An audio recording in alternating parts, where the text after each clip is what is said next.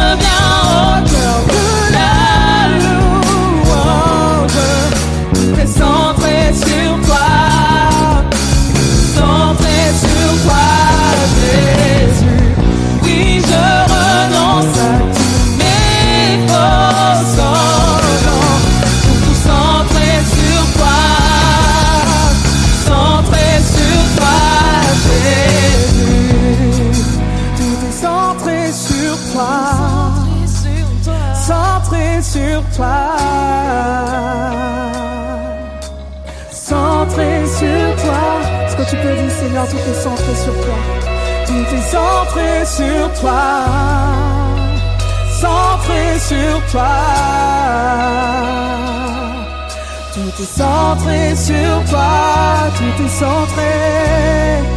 Tout est centré sur toi. Centré sur toi centré sur toi, Jésus. Seigneur, nous voulons tous centrer sur toi. Laisser nos faux semblants, Seigneur. Et te laisser prendre toute la place. Revenir au cœur de la louange. Et t'adorer pour qui tu es, Seigneur, et dans ce que tu fais. T'adorer parce que tu mérites d'être élevé et d'être adoré, Seigneur. Qui vient prendre toute la place dans nos cœurs, Seigneur, et dans nos vies. Alléluia.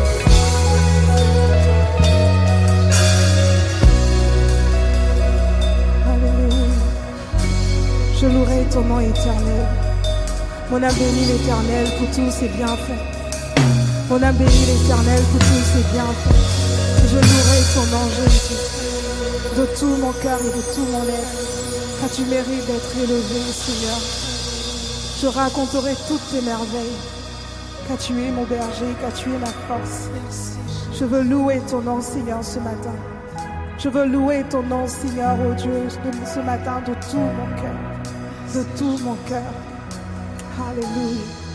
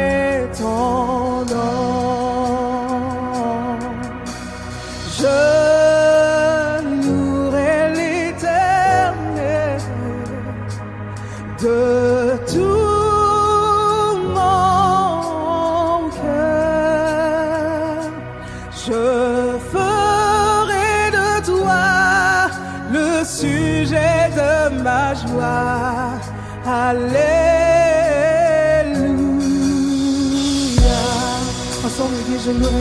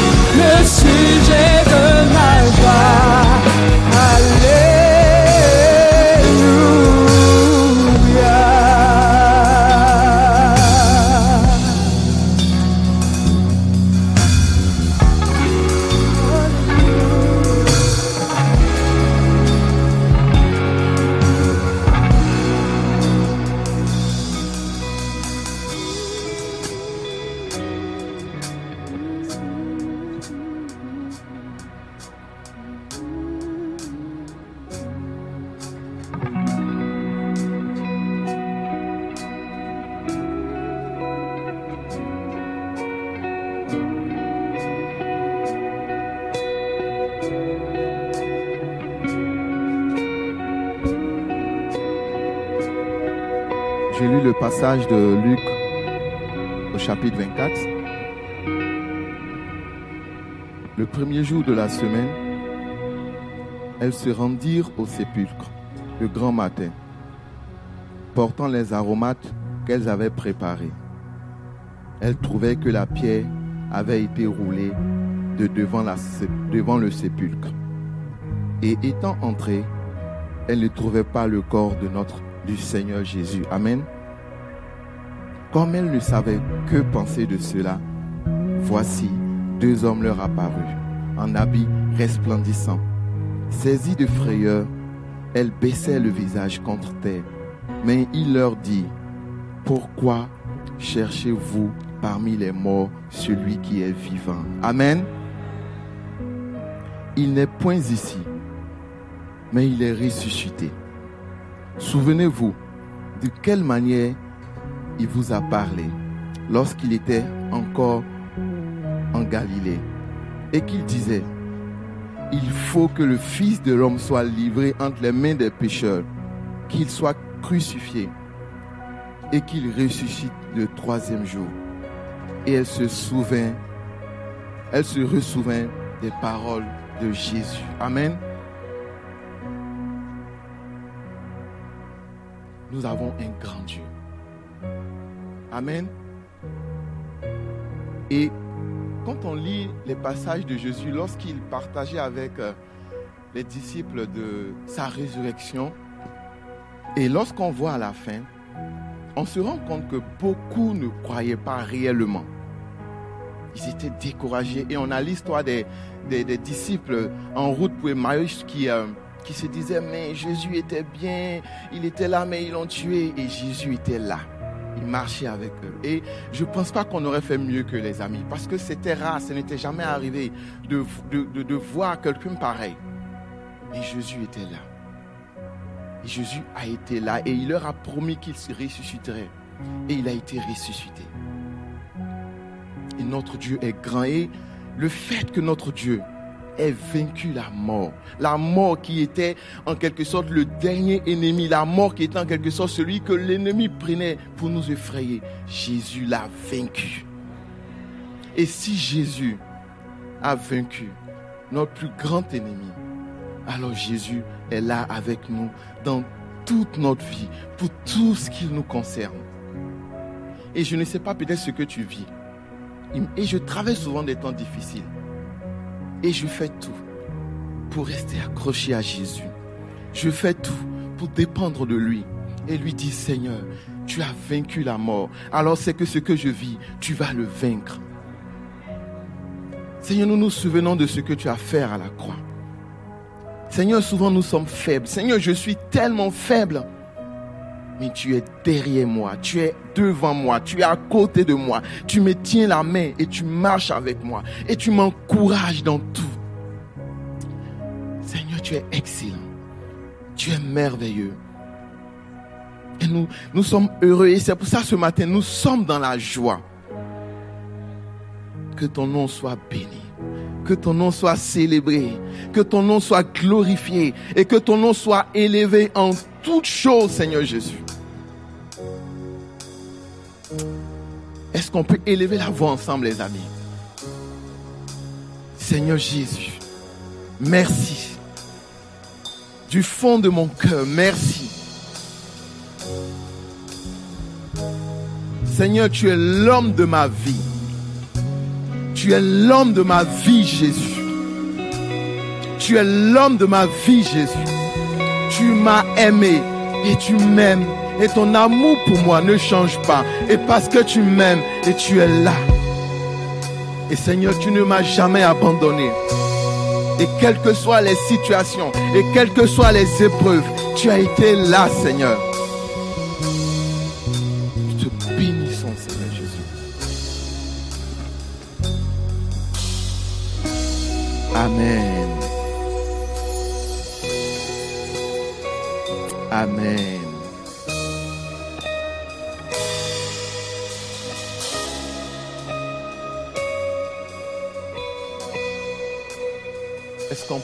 ensemble le pain, s'il vous plaît. Et le vin également.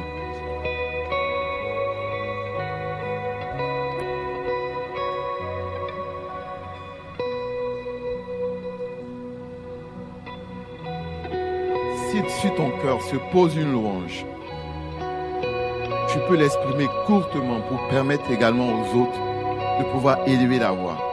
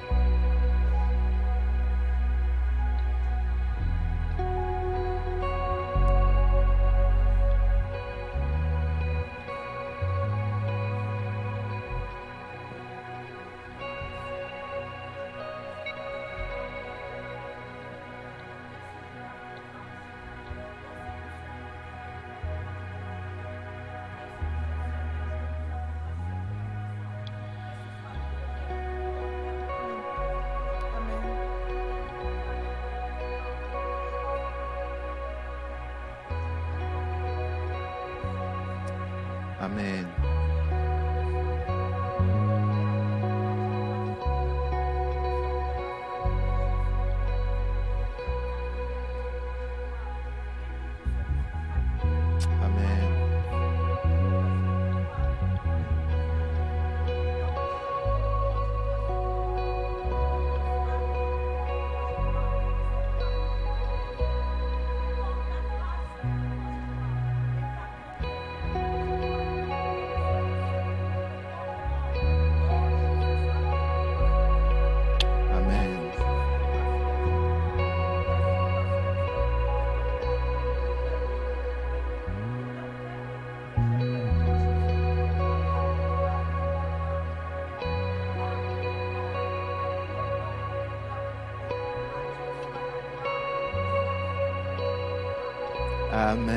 Est-ce qu'on peut donner une offrande d'acclamation à notre Dieu?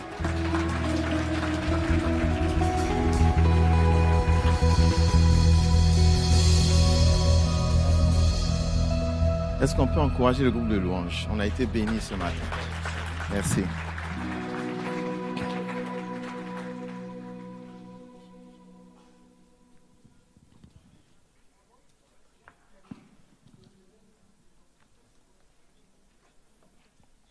J'espère que vous allez bien. On a un peu de temps ce matin et on voudrait prendre le temps de se saluer. Euh, et regardez votre voisin à côté. Essayez de saluer 40 personnes aujourd'hui. Et euh, je commence à compter, hein, je regarde. hein.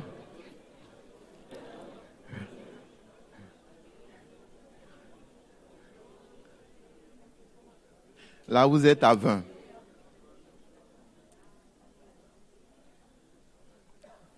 Et euh, j'espère que vous allez bien. Euh, Nous sommes heureux de, de passer ce temps avec vous dans, dans la présence de notre Dieu. J'espère que votre semaine se passe très bien. Euh, juste pour commencer, pour toutes les nouvelles personnes, est-ce qu'on a des nouvelles, on a des personnes qui nous visitent aujourd'hui? Si vous êtes là pour la première fois, vous pouvez lever les mains. On veut vraiment vous encourager à notre manière. Ok, on a des personnes qui nous visitent, on peut les encourager. Soyez bénis et bienvenus parmi nous. Euh, à la fin du culte, nous avons le café métropole qui, euh, qui sera dehors pour accueillir les nouvelles personnes ou euh, les frères et les sœurs qui veulent prendre un café ou un chocolat chaud avec nous et avoir le temps de changer. Pour toutes ces personnes qui ont besoin d'informations sur notre église, je serai à la sortie avec, avec quelques pasteurs et on pourra échanger ensemble pour ceux qui veulent prendre rendez-vous ou avoir plus d'informations. Ce mardi, nous avons un événement spécial. Il y a le il y a le frère Jean-Jean qui conduira un temps de louange et d'adoration ici avec nous à partir de, euh, de 18h30. Donc ce mardi, vous pouvez mettre du temps à côté et venir ensemble. Venez plus tôt surtout parce que il risque de ne pas avoir de place pour qu'ensemble on puisse louer le Seigneur. En ce moment, au, campus République, il y, a une préparation d'un forum de recrutement euh, et en plus, il y, il y aura euh, un bienvenu dans la famille. Donc, c'est le dimanche prochain, à la fin du culte. Euh, l'équipe pastorale de République, également tous les leaders de République se tiendront à la disposition de toutes les nouvelles personnes pour pouvoir les accueillir et puis également prendre du temps avec eux. Donc, euh, si vous êtes du campus République ou si vous voulez avoir plus d'informations, n'hésitez pas également à vous déplacer.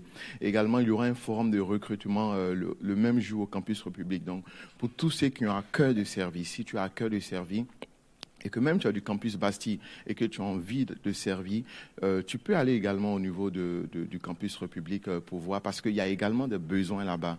Et donc, pour ceux qui ne savent peut-être pas encore, vous pouvez aller peut-être voir et puis vous renseigner. Amen. Euh, ensuite, deux dernières informations. Euh, la, première concerne les groupes de maisons, les JDM. Chaque année, les groupes de maisons euh, organisent une fête annuelle. Les groupes de maisons, en fait, c'est des micro-églises.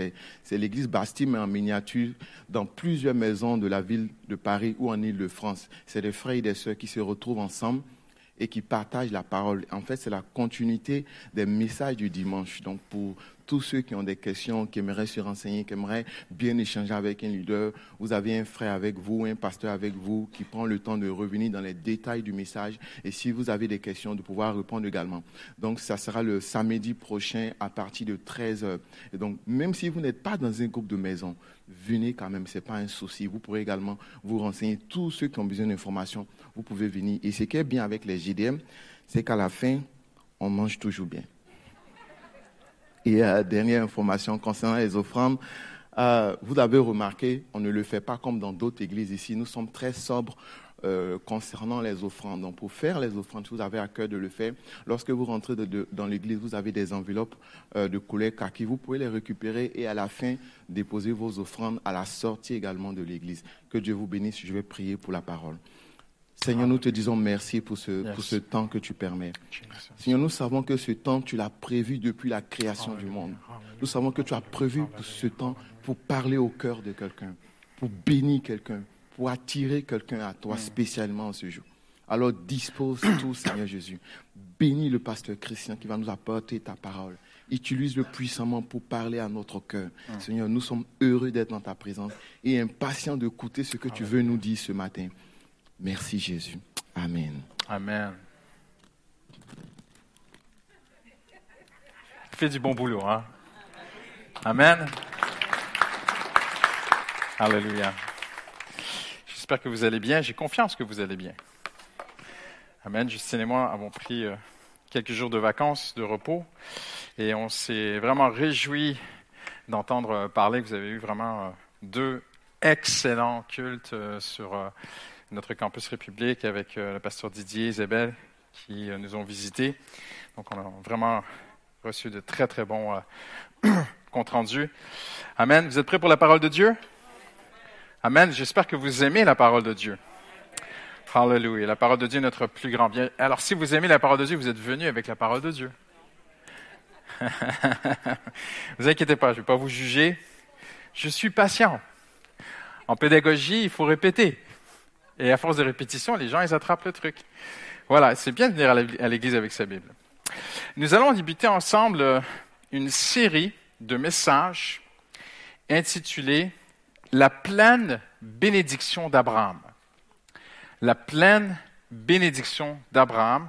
Et le titre est 100% biblique parce que Dieu veut te bénir pleinement. Vous savez, nous ne sommes pas une église euh, qui dit aux gens, euh, on flatte pas ici les gens dans le sens du poil, comme on dit. On dit la vérité. On n'est pas là juste pour dire aux gens ce qu'ils aiment entendre. Mais c'est biblique. Paul dit aux Romains, j'ai la conviction que lorsque je vous visiterai, je viendrai chez vous dans la pleine bénédiction du Seigneur Jésus. Donc cette pleine bénédiction, elle existe. On peut être un peu béni de Dieu, mais Dieu ne veut pas que tu sois seulement un peu béni ou à moitié. Dieu veut te bénir pleinement. Quelqu'un dira Amen ce matin. Amen. Dieu veut que tu sois pleinement béni. Maintenant, euh, quand Paul se réfère à cette bénédiction, il le dit explicitement aux Galates qu'il parle de la bénédiction d'Abraham. Donc, Dieu bénit Abraham et c'est ce qu'on va voir ensemble ce matin. On va tourner dans Genèse chapitre 12, si vous le voulez bien. Ceux qui ont une Bible, ceux qui n'ont pas de Bible, se sentent très, très, très, très, très mal. Mais on fera un appel à la fin, à la prière pour ceux qui n'ont pas de Bible.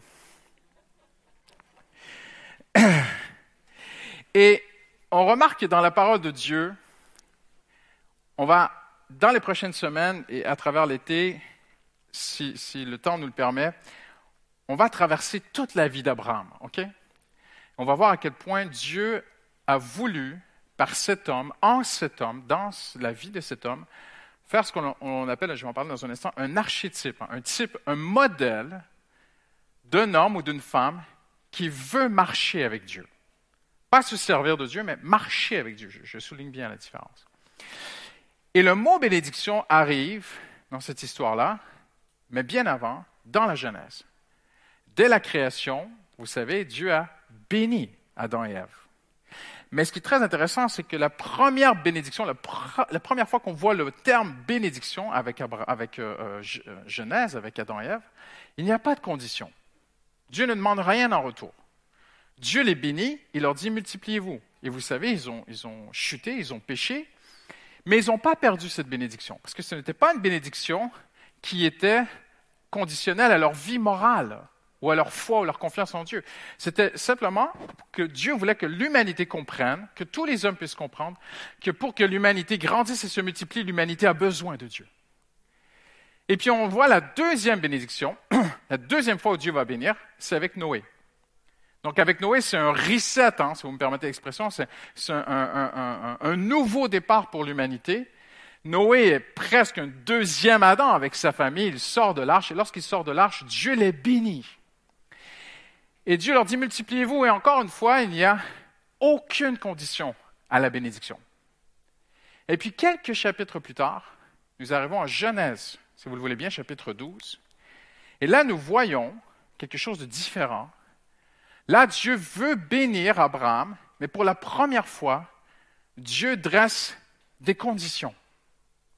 Donc les deux premières fois, il n'y a pas de condition. Je bénis l'humanité. L'humanité va se multiplier, qu'elle soit pécheresse ou pas, qu'elle soit dépravée, décadente. L'humanité, euh, vous connaissez, bon, euh, les jours de Noé, c'était horrible. on n'est pas loin, on y redescend. Hein. Euh, mais l'humanité avait quand même cette bénédiction de se multiplier. La vie faisait son chemin, la nature, la création. Mais là, Dieu, à travers cet homme, à travers Abraham, Dieu veut faire un type, un modèle un archétype. quand je parle d'archétype, je ne parle pas des archétypes du psychologue Jung ou, de, la mythologie grecque. Ou, non, non, non. Mais Dieu sait que l'homme a besoin d'un modèle visible.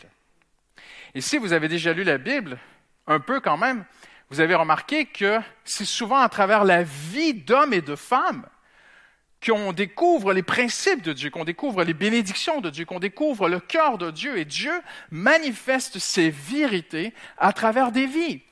Dans le Nouveau et dans l'Ancien Testament, à travers la vie de Paul, de Jean, à travers la vie d'Abraham, dans l'Ancien et Nouveau Testament, c'est pareil. Et Dieu révèle des vérités célestes pour notre bien à travers la vie d'homme. Et là, pour la première fois, et il faut commencer par le début aujourd'hui. On va aller très très loin dans la vie d'Abraham. Mais il faut commencer par le commencement. Pour la première fois, Dieu se manifeste à un homme. Il le visite. Il le, touche par sa présence. Et on voit à travers toute l'histoire d'Israël, et même les trois plus grandes religions monothéistes au monde se relèvent jusqu'à Abraham, hein, disent qu'elles sont d'Abraham. Mais Dieu n'avait pas l'intention de faire des, religions à travers cet homme. Dieu voulait faire un modèle d'un homme qui marche avec Dieu, et parce qu'il apprend à marcher avec Dieu, il sera béni de Dieu. Et là, regardez avec moi ce qu'il est écrit. Genèse chapitre 12, verset 1er. L'Éternel dit à Abraham, quitte ton pays. Maintenant, juste ici, vous pouvez mettre une note dans votre Bible très importante. Vous pouvez écrire L'Éternel avait dit à Abraham. On va y revenir pourquoi. Il y a quelque chose de très important pour nous ici. Dieu avait déjà dit à Abraham, quitte ton pays, ta patrie, ta famille, va dans le pays que je te montrerai. Et regardez, je ferai de toi une grande nation. Je te bénirai. Je rendrai ton nom grand. Tu seras une source de bénédiction. Donc, on arrête ici un instant. Non seulement Dieu dit à Abraham qu'il le bénira, mais qu'il fera de lui une source de bénédiction. Il n'y a personne ici aujourd'hui que Dieu désire simplement vous bénir et s'arrêter là. Dieu désire que chacun de ses enfants soit béni, mais qu'il soit pleinement béni, comme Paul a dit. J'ai la conviction que lorsque je viendrai chez vous, je viendrai dans la pleine bénédiction de Jésus. Et nous savons que cette pleine bénédiction, elle se retrouve seulement en Jésus. Donc, elle est seulement pour les enfants de Dieu, les chrétiens, ceux qui sont nés nouveaux. Amen. Mais Dieu ne s'arrête pas là. Dieu a décidé, il a décrété dans son ciel, de son trône, que tu sois une source de bénédiction. Dieu veut que d'autres reçoivent à travers toi. Nous ne sommes pas seulement des récipients, on dit des channels, des canals. Dieu veut passer par nous pour bénir. Et c'est ce que Dieu dit à Abraham. Il dit, je te bénirai, mais pas que. Je ferai de toi une source de bénédiction. Et là, le verset 3 est très important pour nous en introduction aujourd'hui. Je bénirai ceux qui te béniront, je maudirai ceux qui te maudiront. Et toutes les familles de la terre seront bénies en toi. Et Paul souligne que c'est dans la postérité d'Abraham, au singulier, donc non dans les postérités d'Abraham, une seule postérité d'Abraham, Jésus-Christ toutes les nations de la terre vont trouver, les hommes de toute nation, de toute culture, de tout arrière-plan, de toute couleur de peau, de tout, de peuple, pourront trouver dans le Fils d'Abraham, qui est Jésus-Christ, le Sauveur de l'humanité, Dieu fait chair, tous pourront trouver en lui la bénédiction et tous pourront devenir en Jésus, eux aussi, une source de bénédiction. Et quand Dieu dit, je bénirai ceux qui te béniront, je maudirai ceux qui te maudiront, et toutes les familles de la terre seront bénies en toi. En fait, de son trône céleste, Dieu parle à un homme qui est en Irak, Ur en Chaldée. La Chaldée, c'est un tout petit peuple en Irak. Je vais enlever le mot Irak, vous allez me suivre. C'était la Mésopotamie à l'époque. Et tout au nord là, de ce golfe Persique. Abraham est là. Et dans ce petit peuple, Ur en Chaldée, on retrouve Abraham. On va le voir plus tard, c'est un araméen et ça, ça, veut dire quelque chose pour nous. Et Dieu, de son trône, se manifeste à cet homme. Et il dit, je bénirai ceux qui te béniront, je maudirai ceux qui te maudiront. Et toutes les familles de la terre seront bénies en toi. Qu'est-ce que Dieu veut dire là pour toi et moi aujourd'hui? Quelque chose de très, très simple. Le Seigneur est en train d'expliquer et on le voit à travers toute la Bible. Et le Nouveau Testament amène une nouvelle lumière sur Abraham et nous montre qu'Abraham est un modèle. Abraham est un style de vie. Abraham, c'est une marche. Abraham, si vous me permettez l'anglicisme, c'est un lifestyle, c'est un style de vie d'un homme qui veut marcher avec Dieu. Comment puis-je marcher avec Dieu? Dieu l'a démontré à travers Abraham. OK? Alors quand Dieu dit, je bénirai ceux qui te béniront, en fait Dieu dit, je bénirai ceux qui aimeront ce style de vie. Voyez dans Abraham plus qu'un homme. Je ne suis pas dans la théologie libérale. Je ne crois pas que c'est une fable. Je ne crois pas que ça a été écrit pour seulement des, bons principes moraux. Je crois qu'Abraham a réellement vécu. Je crois qu'Abraham a réellement vu Dieu Parce que plus tard, même Dieu apparaît à Abraham, il voit Dieu. Je crois qu'Abraham était un homme de Dieu. Abraham, c'est extraordinaire, il est appelé ami de Dieu. Paul appelle Abraham, Abraham le croyant. Abraham est un type de vie. Il représente, dès la Genèse, la vraie vie chrétienne. C'est un homme, c'est une femme qui veut dans son quotidien marcher avec son Dieu. Et Dieu dit, tous ceux qui aimeront ce style de vie, je les bénirai. Tous ceux qui mépriseront la vie chrétienne, je les maudirai. Et toutes les familles de la terre pourront venir en Jésus et trouver la pleine bénédiction d'Abraham et marcher avec Dieu et pourront devenir à leur tour, chaque enfant de Dieu, une source de bénédiction. Donc Dieu, en introduction, il ne faut pas prendre ces textes à la légère. C'est un moment très fort, solennel, céleste et divin dans l'histoire de toute l'humanité. Le Créateur se manifeste à un homme et il est solennel. Abraham est un prototype, un modèle si sérieux aux yeux de Dieu que Dieu dit, je bénirai ceux qui bénissent ce modèle je maudirai ceux qui maudissent ce modèle, établissant ici que Dieu est bon, mais il est aussi justice. Établissant que Dieu est plein d'amour et de grâce et qu'il veut notre bien, mais ceux qui méprisent ce que Dieu offre seront méprisés. Et il établit ainsi, quiconque aime le style de vie d'Abraham sera béni dans le même style de vie. Alors, à travers les prochaines semaines, J'espère que le Saint-Esprit a déjà touché votre cœur, mais moi j'ai vraiment envie de découvrir la vie d'Abraham. Et qu'est-ce qu'il y a pour ma vie personnelle? La première chose qu'on va voir ensemble aujourd'hui, ce sera très très simple, on ne va pas aller plus loin que cela. Nous allons voir ensemble l'appel d'Abraham. Dieu s'est manifesté à cet homme et il l'a d'abord et avant tout appelé. On ne va pas aller plus loin que ça aujourd'hui. Et il y a quelques vérités que je vais voir avec vous. Tout d'abord, Abraham, j'en suis convaincu, parce qu'on le voit à travers sa vie, on le voit en étudiant sa vie, on le voit à travers les textes de sa vie. Je suis convaincu, je, l'affirme, je l'avance et je l'affirme et je l'assume, que Abraham avait faim d'une autre vie. Lorsqu'on voit le monde dans lequel Abraham vivait, les Mésopotamiens, les, Sumériens, ces anciens peuples qui étaient remplis d'idolâtrie, rempli de perversité, de, libéralité sexuelle, immorale, qui faisait n'importe quoi, je suis convaincu que Abraham n'approuvait pas ce style de vie. Je suis convaincu qu'il y, avait, quelque chose dans son cœur, il y avait un soupir dans son cœur, il, il était là-dedans, on va le voir un peu plus tard avec son père et tout ça, mais forcément, Abraham d'éprouver, on le voit à travers sa vie. Il n'approuvait pas la société immorale qui était autour de lui. Mais je vais aller plus loin. Parce qu'en Jésus-Christ, ce n'est pas seulement une question de société, c'est une question de ma vie à moi aussi. Et Dieu entend le cri d'un homme et d'une femme qui est, si vous me permettez, je ne veux pas être vulgaire, mais qui est dégoûté de lui-même, qui en a, qui en a assez, qui aimerait avoir une nouvelle vie, qui aimerait que ça change, les années passent et, c'est de galère en galère. Et, oui, les chrétiens traversent des épreuves, mais voyez-vous, on traverse tous des moments difficiles, mais Dieu veut nous bénir. Mais il y a des gens qui sont dans une misère, qui sont dans une malédiction. Leur vie stagne, leur vie tourne à rien.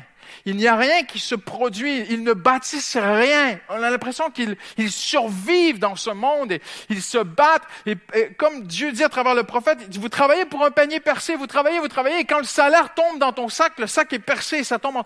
Vous travaillez beaucoup pour peu.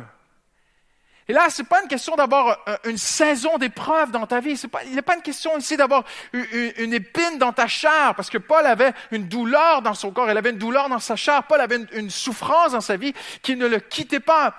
Alors tu pourrais dire, mais Paul était dans cette misère. Non, non, non, je parle pas de, ce genre de choses.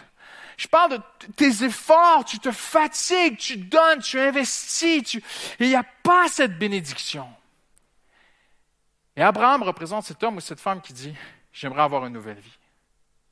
Voyez-vous la différence entre la vie chrétienne et la religiosité C'est que la religion existe pour calmer la conscience des gens qui ne veulent pas changer. J'ai raison, j'ai raison. Mais la vie chrétienne existe. Jésus n'est pas venu pour calmer des consciences. Jésus est venu pour toucher des consciences et changer des vies. Parce que le Saint-Esprit n'est pas un diffuseur de bonnes sensations. Le Saint-Esprit est venu pour convaincre. Dit, Christian Robichaud, tu es sur une mauvaise voie. Tu vas te faire mal. Et à un moment donné, le Saint-Esprit me convainc. Et là, je suis touché. Et Jésus est venu pour une nouvelle vie. Jésus n'est pas venu pour une religion. Et j'ai cette personnelle conviction que Abraham était là. Que si Dieu s'est manifesté à lui, je, suis, je sais que Dieu s'est manifesté aussi à d'autres. là, il y a Abraham dans la Bible et Dieu a fait d'Abraham un modèle. Et il y a un mystère dedans, mais pourquoi pas à, à beaucoup de monde ou d'autres? Je suis convaincu que Dieu est juste fidèle et qu'il s'est manifesté à d'autres hommes, d'autres contemporains aussi d'Abraham. Mais en Abraham, Dieu élève un modèle d'un homme, d'une femme qui vit dans sa Mésopotamie, dans ce monde, et qui se dit, c'est pas possible, il doit y avoir autre chose. Je ne parle pas d'avoir soif de meilleure politique. Je ne parle pas d'avoir soif d'une meilleure économie ou d'une meilleure planète verte. Je n'ai rien contre ces choses-là. Mais il y a dans l'homme, dans certains hommes, quelque chose de plus profond. Ma vie doit changer c'est pas possible, ma vie doit changer. Il y a quelque chose qui doit sortir de moi, il y a du mal en moi, il y a quelque chose, j'ai besoin d'être libéré à l'intérieur. Et Abraham représente cette personne. Voyez-vous, il y a une expression qui est dans le monde aujourd'hui et qui est dans la Bible, c'est l'expression le monde. Et parfois, moi, j'ai déjà entendu même des, néo-théologiens ou même des, des, chrétiens dire Ah, il ne faut pas trop dire le monde, le monde, parce que le monde ne va pas comprendre. Le monde pourrait mal le prendre. Ben non. Le monde a besoin de mal le prendre parce que le monde, sans Dieu, il est méchant. Et on ne peut pas enlever certains versets de la Bible. Jean a dit littéralement, n'aimez pas le monde. Là, je ne suis pas en train de dire que si tu marches cet après-midi, tu rentres chez toi et tu passes par le jardin du Luxembourg et tu dis oh, que c'est un beau jardin. Oh, pardonne-moi, Seigneur, il ne faut pas aimer le monde. Quelle jolie architecture dans le troisième arrondissement. Non, non, non, oh, pardon, Seigneur, il ne faut pas aimer le monde. Je ne suis pas en train de dire ça. Je ne suis pas en train de dire que cet après-midi, tu ne peux pas profiter d'une terrasse avec des amis. quand la Bible parle du monde, elle ne parle pas du monde physique que l'on voit nécessairement. Elle parle de la moralité du monde. Dieu est principalement préoccupé par les problèmes de moralité dans le monde. Alors quand Jean dit n'aimez pas le monde, il dit n'aimez pas le style de vie du monde. Et, Jean écrit à des chrétiens qui étaient entourés. Dans, mes vacances, j'ai commencé un livre sur euh, la, la, société gréco-romaine au temps de Jésus et au temps du Nouveau Testament mais ils étaient dans une déchéance morale que je ne peux pas vous expliquer. L'auteur du livre que je suis en train de lire, il a fait 50 ans de sa vie, ça fait 50 ans qu'il vit à Rome. il a écrit le livre avec une douzaine de, d'historiens italiens, romains. Il décrit la déchéance, la décadence morale des Romains au temps de Paul. Et dans, il n'est même pas chrétien et il dit, il y a des choses que je ne peux pas écrire dans mon livre. Voyez-vous? Alors quand la Bible dit n'aimez pas le monde, c'est pas que demain tu arriver au, boulot et regarder ta collègue et dire hum, le Seigneur a dit de pas t'aimer toi. Non. C'est l'immoralité. N'aimez pas le monde ni rien de ce qui est dans le monde. Et regardez ce que Jésus a dit. Je ne te prie pas de les retirer du monde. Donc je vous rassure, nous ne sommes pas une secte. Je n'ai pas acheté une terre en province on va aller bâtir une ferme et vivre ensemble et se fermer du monde et personne ne va devenir votre gourou. Jésus a dit, je ne te prie pas de les retirer du monde, mais de les préserver du malin. Un chrétien, j'ai dit souvent, et vous l'avez peut-être déjà entendu ici, je le répète, le chrétien est appelé à être une goutte d'huile dans un bocal d'eau. Tu prends une goutte d'huile, tu la mets dans l'eau, tu fermes avec un couvercle. Tu peux la secouer dans tous les sens. Tu peux chauffer l'eau, tu peux faire tout ce que tu veux, tu peux faire une tempête. Tu peux essayer d'écraser l'huile au fond de l'eau. Tu peux faire tout ce que tu veux. L'huile va toujours revenir ensemble. Elle se mélangera jamais avec l'eau. Et l'huile va toujours te montrer qu'elle est de l'huile. Ça, c'est le chrétien dans le monde. Ça, c'est toi au travail. Tu peux traverser une tempête, tu seras toujours un enfant de Dieu. On peut t'écraser, on peut faire n'importe quoi, on peut essayer de te mélanger avec le monde, on peut te chauffer. Un chrétien, c'est un chrétien. Un enfant de Dieu, c'est un témoin dans le monde. Il est différent du monde. Amen. Et je crois qu'Abraham avait cette faim de vivre une vie différente. Il avait cette soif. Alors que se passe-t-il? Dieu se manifeste à lui. Je n'ai pas le temps ce matin, mais Dieu dit à travers le prophète Jérémie, Dieu explique bien qu'à travers Jérémie, il y a deux sortes de méchants dans le monde. C'est très très clair, c'est écrit dans la Bible. Dieu dit, il y a des méchants qui se couchent le soir et soupirent pour une nouvelle vie. Et il y a des méchants qui se couchent le soir, ils n'en ont rien à faire, ils veulent juste continuer demain. Il y, a des, gens qui regrettent, il y a des gens qui n'ont pas de regrets. Et Dieu dit à travers le prophète, les premiers, je vais les sauver, mais les deuxièmes, je n'ai rien pour eux. C'est écrit dans la Bible. Et moi, je crois qu'Abraham était cet homme qui voulait changer de vie. Et quand Dieu trouve cette personne qui veut changer de vie, il se manifeste. Et Dieu s'est manifesté à Abraham. Il est venu à lui. Et voyez-vous, la vie chrétienne commence toujours par une manifestation de Christ. Tu n'es pas chrétien parce que tes parents étaient chrétiens. Tu n'es pas chrétien parce que tu es né dedans. Comprenez ce que je veux dire? Nous sommes nés de nouveau. et moi, je suis un enfant de chrétien. Je sais très bien de quoi je parle. J'ai une rencontre avec Dieu. Il faut une rencontre avec ton Sauveur. Le pasteur Carter Conan, qui a fait Paris pour Christ il y a plusieurs années ici, a témoigné euh, cette semaine un très, très beau témoignage. Il, euh, il rentrait d'Europe, il a fait différents pays, et il, il, a fait une conférence de pasteur en Pologne, avec la guerre, dans ce contexte de guerre en Ukraine et tout, pour aller encourager et juste prier, juste soutenir des pasteurs, tout ça. il raconte que, alors qu'il était dans cette conférence pastorale, une jeune femme est venue, qui n'était pas pasteur, une jeune Ukrainienne de, de Mariupol. Et à la fin, en fait, il a appris que cette jeune femme avait tout perdu. Euh, son père a perdu la tête à travers la guerre, sa mère est décédée, elle a perdu sa fratrie, elle a tout perdu.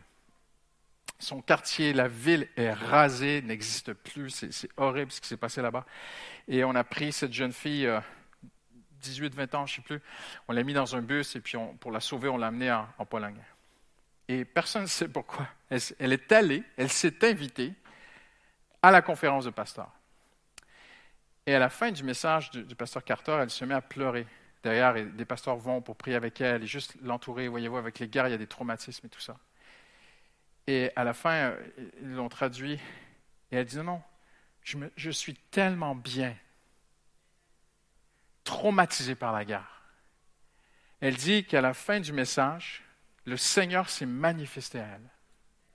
Elle n'est pas chrétienne, pas religieuse, ne connaît rien de Jésus. Elle ne connaît rien de Jésus, ne connaît rien des églises elle entendit la voix de Dieu lui dire à la fin du service, à la fin du culte, lui dire, à partir d'aujourd'hui, tu es à moi.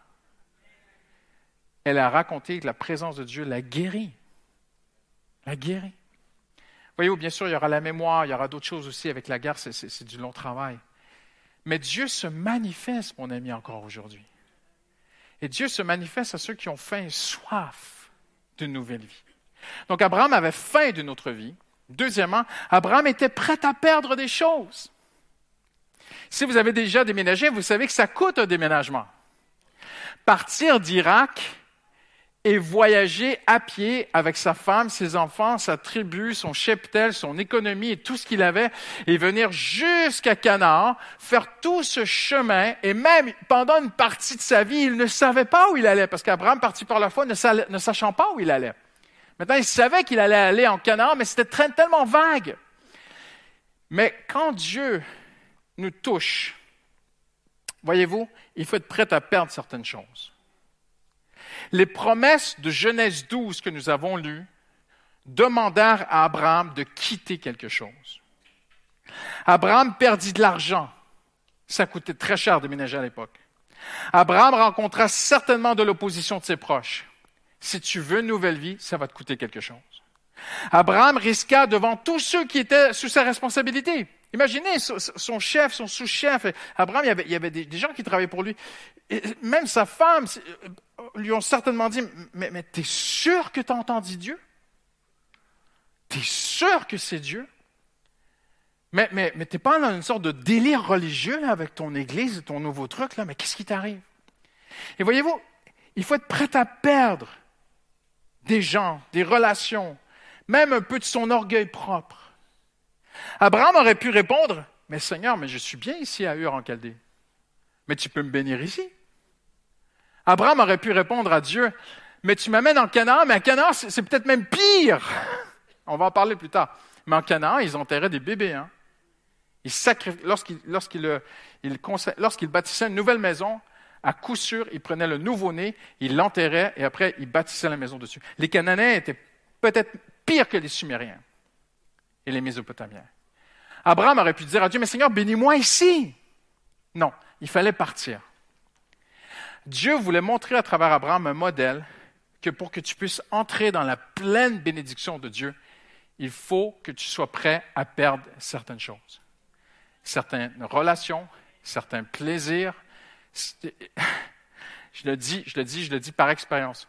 Obéir à Dieu, on y perd. On y perd même de l'argent. On y laisse des plumes. Voyez-vous, mais il y a beaucoup plus derrière qui nous attend. Amen. La plus puissante des manifestations de Dieu attend aussi de nous une obéissance. Dieu peut se manifester avec puissance. Ça ne veut pas dire que tu vas obéir comme, comme un robot. Même si Dieu te touche très fortement, il va falloir à la fin. Voyez-vous, Dieu ne veut pas des automates. Dieu ne veut pas genre venir et zapper ta vie avec une puissance là et tout à coup tu te lèves et tu lui obéis. Dieu ne veut pas ce genre de relation. Dieu va te visiter, va te toucher mais après, il va te laisser raisonner, il va te laisser penser, il va te laisser décider. Il va te laisser compter ce que ça coûte, mesurer le prix et évaluer ce que tu vas perdre. Et ça, là, c'est la liberté que Dieu donne à l'homme de suivre ou de ne pas suivre. Ou de suivre à moitié. On va y arriver à ça. Mais parce qu'Abraham y va, Abraham, on découvre à travers sa vie qu'alors qu'il obéit, il perd, mais il gagne plus. OK? Et on le voit à travers l'histoire. On le voit dans la Bible, dans l'histoire de l'humanité, dans l'histoire du christianisme, dans notre entourage, même je le vois chez les gens autour de moi. J'ai vu des gens très touchés par Dieu, mais ne pas obéir. J'ai vu des gens vraiment visités de Dieu de façon surnaturelle. J'ai vu des choses extraordinaires dans ma vie. Et j'étais certain en tant que pasteur, mais Dieu l'a touchée d'une telle façon, c'est bon, elle va se lever, elle va le suivre. Et elle s'est mise à réfléchir à ce que ça, allait lui coûter. Et elle m'a dit, euh, euh, non, pasteur. Non, non, je n'ai pas, pas quitté tout ça pour Jésus. Hein. Oui, mais le Seigneur t'a touché. Euh, non. Oui, oui, il m'a touché, mais c'était peut-être la musique, c'était peut-être l'église, c'était peut-être les émotions, c'était peut-être ceci, cela. Voyez-vous? Dieu te laisse libre. Dieu s'est manifesté à Abraham. Ne pensez pas que Dieu s'est manifesté en lui envoyant une lettre par la poste. Hein. Dieu ne peut pas être autre chose que ce qu'il est. Quand Dieu s'est manifesté à Abraham, c'était glorieux, c'était majestueux, c'était céleste, c'était divin, c'était digne de la gloire de Dieu. Dieu a parlé à Abraham, Abraham a entendu la voix de Dieu et Dieu lui a fait une promesse et après Abraham doit décider. Est-ce que je suis prêt à perdre des choses? Et parce qu'Abraham est prêt, moi je pense qu'il était prêt parce qu'il est prêt à perdre des choses, eh bien, Dieu va le bénir. Écoutez-moi bien aujourd'hui. Dieu va le bénir dans un monde en danger. Dieu va lui bénir dans un monde de maladie, où il y a des brigands dans ce monde, des, menaces et des guerres. Je, suis, je trouve ça un peu dommage parce que la France dit très très peu ce qui se passe à l'international.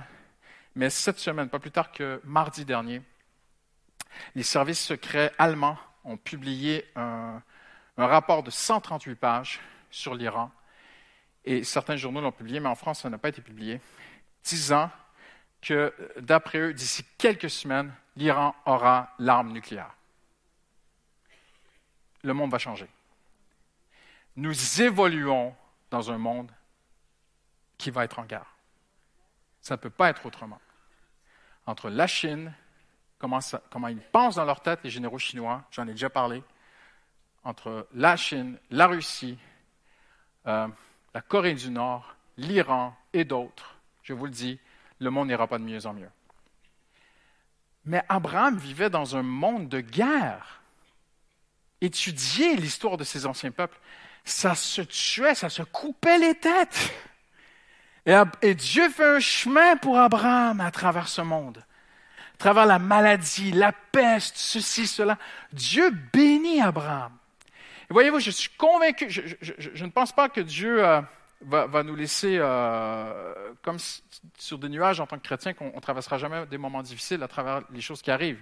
Je suis convaincu qu'on va tous être touchés personnellement, même dans notre portefeuille.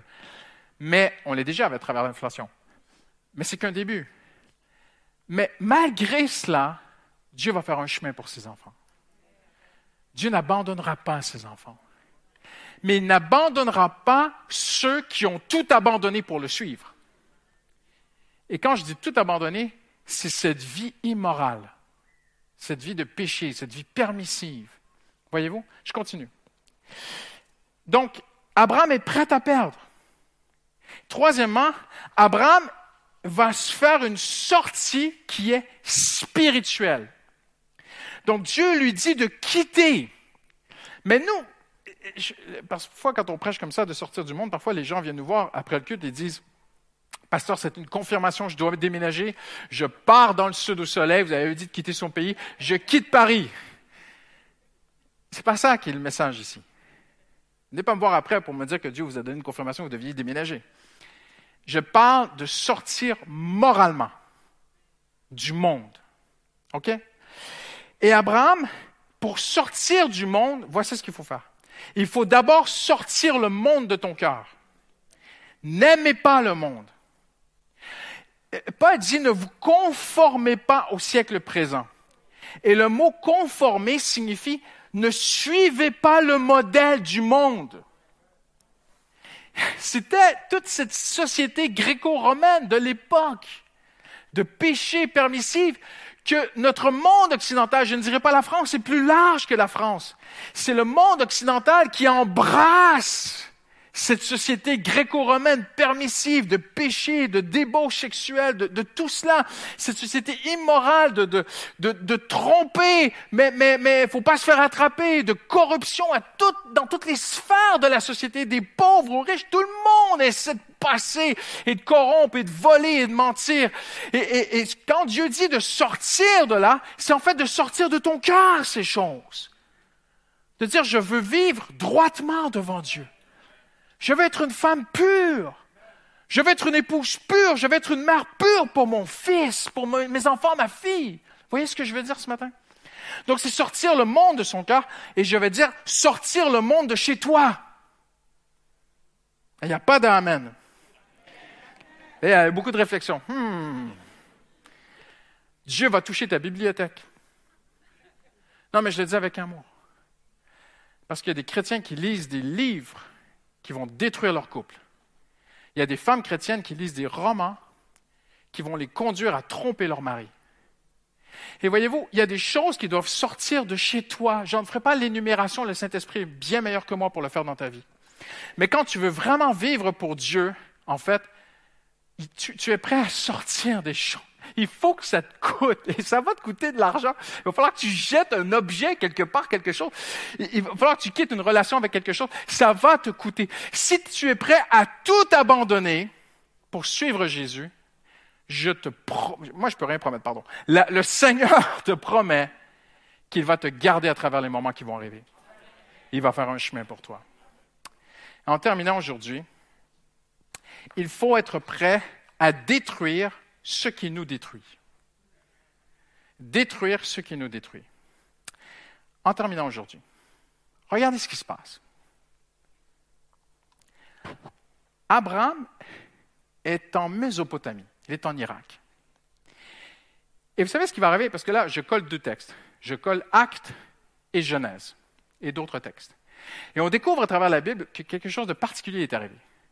Dieu parle à Abraham, il lui dit, quitte ton pays, ta famille, sors de ce monde immoral, suis-moi, je vais te bénir et je vais faire de toi une source de bénédiction.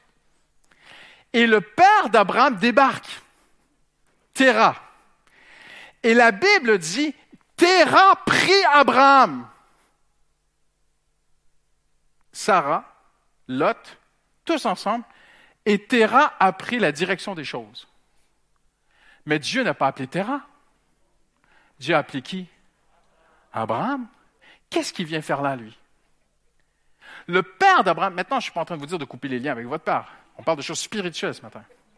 Il y en a, vous attendez peut-être ce message pour aller régler des comptes. Ce n'est pas du tout le, but. Mais je vais vous montrer quelque chose. Terra signifie quelque chose. Terra prend le lead, comme on dit. Il prend la direction des choses. Et, la Bible dit, c'est écrit dans la Bible que Terra voulut aller en Canaan. Le père d'Abraham dit, mais, mais, on y va tous ensemble. On va tous aller dans la terre promise. Et Dieu dit, non, pas toi, Abraham. Et regardez, parce que Abraham va être dirigé par son père, Terah, eh bien, Terah ne l'amènera pas en Canaan. Il va l'amener à Charan. Ils vont s'établir à Charan. Et Abraham devra attendre. Parce qu'à l'époque, le patriarche, c'était quand même quelqu'un. Abraham ne va pas confronter son père. Mais quand son père va mourir, Abraham va descendre en Canaan. Quand Terah meurt, Abraham prend sa femme, il prend tout ce qu'il a, et là, il va en Canaan. Qu'est-ce que ça veut dire pour nous aujourd'hui? Terah représente quelque chose. Parce que le mot Terah veut dire quelque chose de très intéressant en terminant aujourd'hui. Terah veut dire le retardataire, le flâneur, le vagabond, le errant. Le vagabond a pris le projet de Dieu en main le errant, le retardataire a pris les choses en main. Et en terminant aujourd'hui, j'ai une question pour vous. Est-ce qu'il y a quelque chose dans ta vie qui te fait vagabonder loin de l'appel de Dieu? Est-ce qu'il y a quelque chose qui te fait errer? Est-ce qu'il y a quelque chose... Regarde, on a parlé du péché. Le péché tue. Le salaire du péché, c'est la mort. Le péché tue. Mais il y a des choses dans nos vies qui ne sont pas péchés mais qui nous retarde. Ce n'est pas du péché. Dieu, oui, oui, il y a des choses que Dieu ne va pas dire que c'est péché, mais il va juste te dire, ça te retarde. Ça te fait errer, ça te fait vagabonder. C'est pas plus compliqué.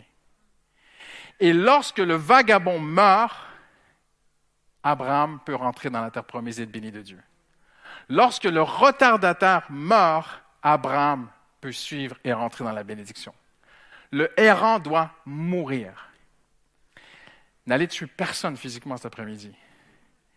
Mais spirituellement, vous avez des décisions à prendre. Et moi aussi, peut-être. Seigneur, est-ce qu'il y a quelque chose dans ma vie qui te retarde? Est-ce qu'il y a quelque chose dans ma vie qui fait que je vagabonde? Abraham est en train de tourner autour de la terre promise, mais il n'est pas dedans.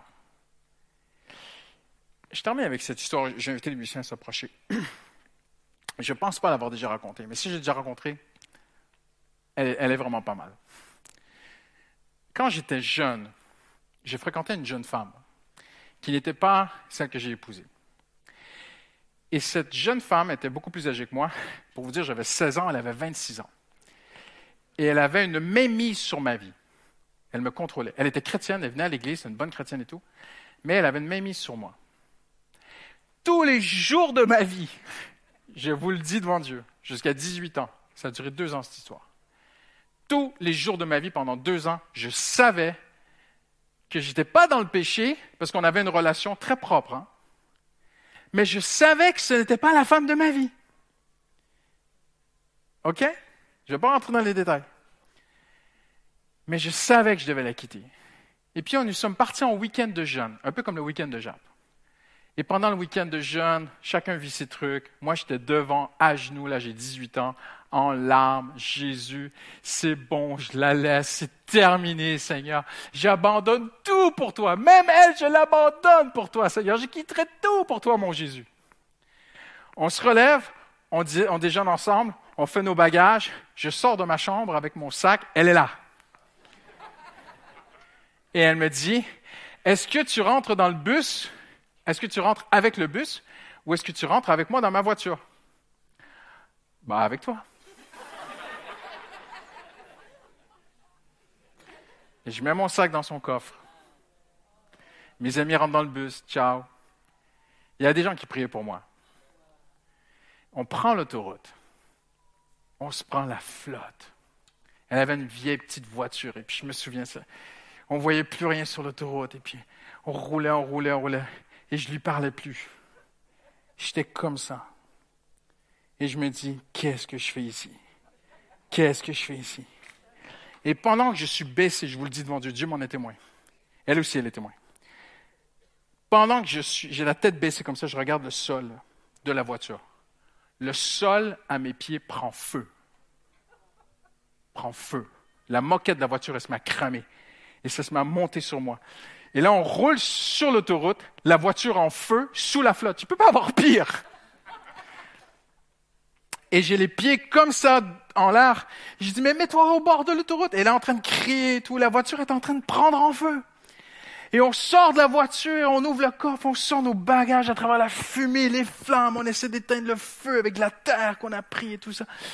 Et elle est là, et je la regarde et je lui dis, c'est ta faute! On ne devrait pas être ensemble, il y a une malédiction sur nous, je suis dans une misère, tu vois. Puis vous avez bien compris, je ne l'ai pas mariée. C'est Justine que j'ai épousée. Mais j'ai dû prendre des décisions dans ma vie. Dieu m'avait touché, Dieu m'avait visité, mais il fallait que je prenne des décisions. Et je vais vous dire, souvent, dans les moments de décision, Dieu, il est là, mais tu as l'impression qu'il n'est pas là. Là, au bord de l'autoroute, sous la flotte, les flammes, tout, cette fille qui me regarde et tout, là, là, là, Dieu, il n'était pas là. Seigneur, aide-moi. Non, non, je t'aiderai pas. Maintenant, c'est à toi de choisir. Comprenez ce que je veux dire? On va baisser la tête, on va prier ensemble.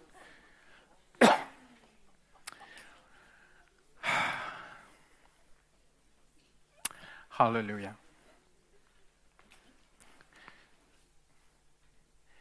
Il y a quelqu'un ici aujourd'hui.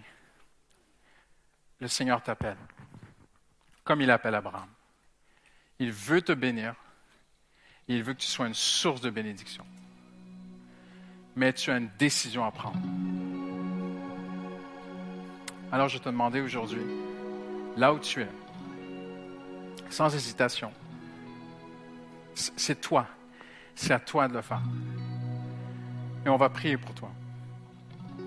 Je dis pas que ta vie se roule dans le péché, mais tu as une décision à prendre. Et Dieu dit, si tu aimes le style de vie d'Abraham, je te bénirai. Mais si tu méprises, tu seras méprisé.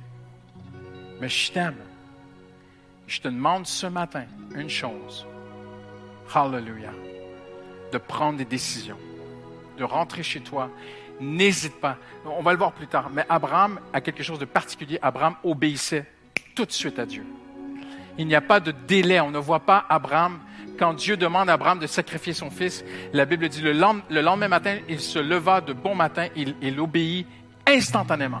C'est ce qui est merveilleux chez Abraham. Abraham ne tourne pas autour des choses. Abraham obéissait à Dieu. Alors je te demandais ce matin, pour toi, pour ton âme, je te demandais là maintenant de te lever où tu es, physiquement, comme un, standing, comme une prise de position, ce matin publiquement, parce que Jésus est mort publiquement à la croix pour toi. Et de dire, Seigneur, j'ai des choses à laisser de côté, Seigneur, et je vais les laisser de côté, Seigneur. Donne-moi la force. La seule chose que tu peux demander à Dieu, c'est Seigneur, donne-moi la force. Il va te donner la force de le faire ce matin. Hallelujah. Tu te lèves, même si tu étais la seule personne sur la planète, tu te lèves parce que c'est pour Dieu que tu le fais. Et tu dis, Seigneur, j'ai des choses à abandonner, des choses qui me retardent. Il y a des terras dans ma vie. Il y a des choses qui, qui sont des retardataires dans ma vie, des choses qui me font vagabonder autour de la volonté de Dieu pour moi. Alors Seigneur, je viens devant toi ce matin. Hallelujah. Et là où tu es maintenant, je te demande, commence à prier. Ouvre la bouche, commence à dire, Seigneur, aide-moi, Seigneur. Peut-être n'y a-t-il pas de mots qui viennent. Fais juste dire, Seigneur, aide-moi, Seigneur, à laisser ces choses. Aide-moi à détruire ce qui détruit la bénédiction dans ma vie. Aide-moi à détruire ce qui me détruit, Seigneur. Hallelujah.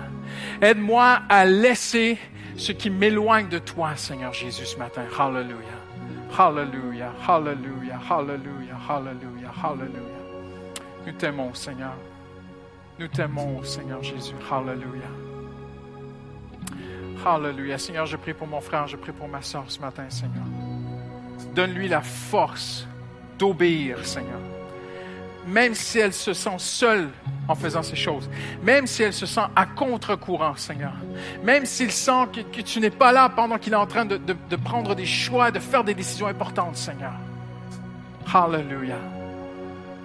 Seigneur, nous venons à toi, Seigneur. Donne-nous la force de t'obéir, Seigneur Jésus. Hallelujah. Est-ce qu'on peut se lever tous ensemble en terminant avant de se séparer? Va juste adorer Dieu, on va juste euh, mettre nos cœurs devant Dieu. Hallelujah. Hallelujah. Hallelujah. Hallelujah. Hallelujah. Lève tes mains vers le Seigneur Jésus, juste avant qu'on se lève et qu'on se sépare. Hallelujah.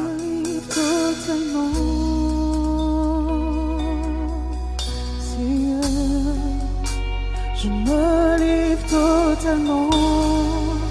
Tu peux m'utiliser. Je me livre totalement à toi, Jésus.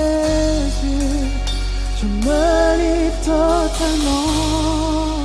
Tu peux. Je te donne tout de moi. Oui, je me te donne tout.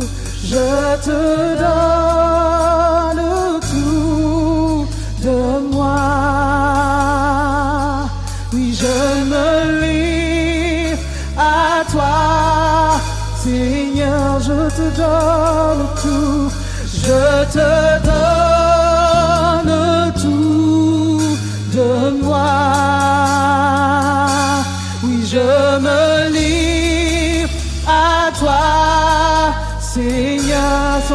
sans rien